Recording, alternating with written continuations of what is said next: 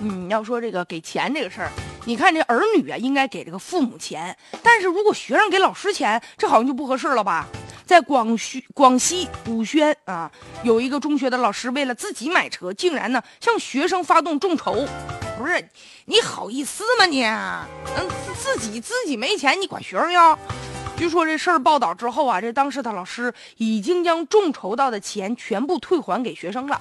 目前呢，有关部门已经介入了。这事儿是因为啊，一月二十九号那天就已经啊毕业参加工作的同学邀请老师聚餐，老师啊就给讲了，说哎呀，说我这老婆呀孩子晕车，我们家呢特别想有一辆私家车，但是刚刚买房装修，穷啊没钱呢，上这儿哭穷来了。所以有学生就建议说，要不然咱给老师众筹一台车得了。老师觉得行啊，你们要没意见，那我更愿意呀。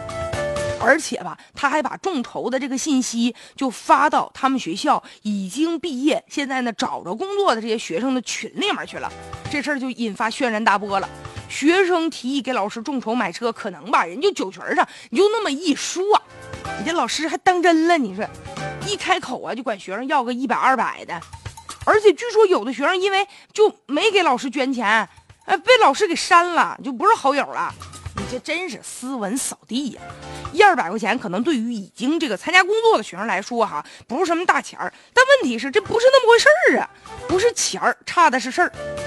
很多网友就批评了，说这老师你这事儿你都干得出来啊？说这个，如果说学生不给你钱，你就删了，那师生之间的这个感情不是被异化了吗？所以说，老师也不能借着自己的身份去谋取利益。